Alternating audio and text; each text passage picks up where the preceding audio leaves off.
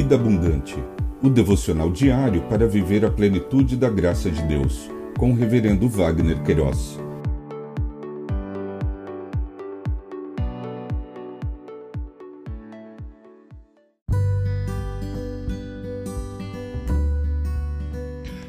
Olá! É um privilégio compartilhar a palavra de Deus. O nosso tema hoje é a justiça do cristão esquivando-se a cólera.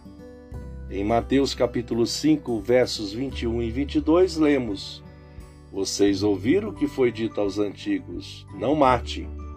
E ainda quem matar estará sujeito a julgamento. Eu, porém, lhes digo que todo aquele que se irar contra o seu irmão estará sujeito a julgamento. E quem insultar o seu irmão estará sujeito a julgamento do tribunal. Quem chamar de tolo estará sujeito ao inferno de fogo.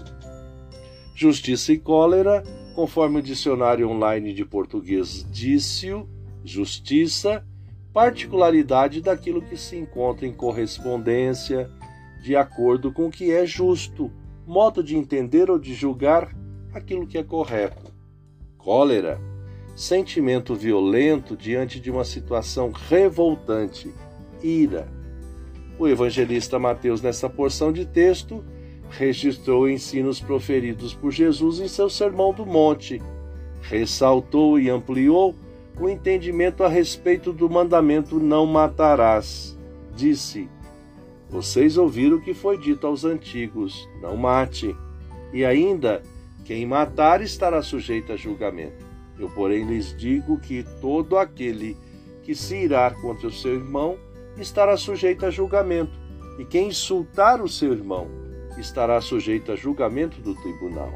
E quem o chamar de tolo estará sujeito ao inferno de fogo. Stott comentou: O mandamento não matarás seria melhor expresso assim: Não cometerás homicídio, porque não é uma proibição contra a supressão da vida humana em qualquer circunstância, mas particularmente contra o homicídio ou assassinato. Falou ainda referindo-se aos escribas que, procurando se esquivar, se interpretava o sexto mandamento apenas como derramamento de sangue. Mas Jesus discordou deles, assegurou que a aplicação deste mandamento era mais ampla incluía também pensamentos e palavras, além de atos, cólera e insultos. Pensamento para o dia. Obrigado, Jesus, porque nos ensinou a completude do significado deste mandamento. Deus te abençoe.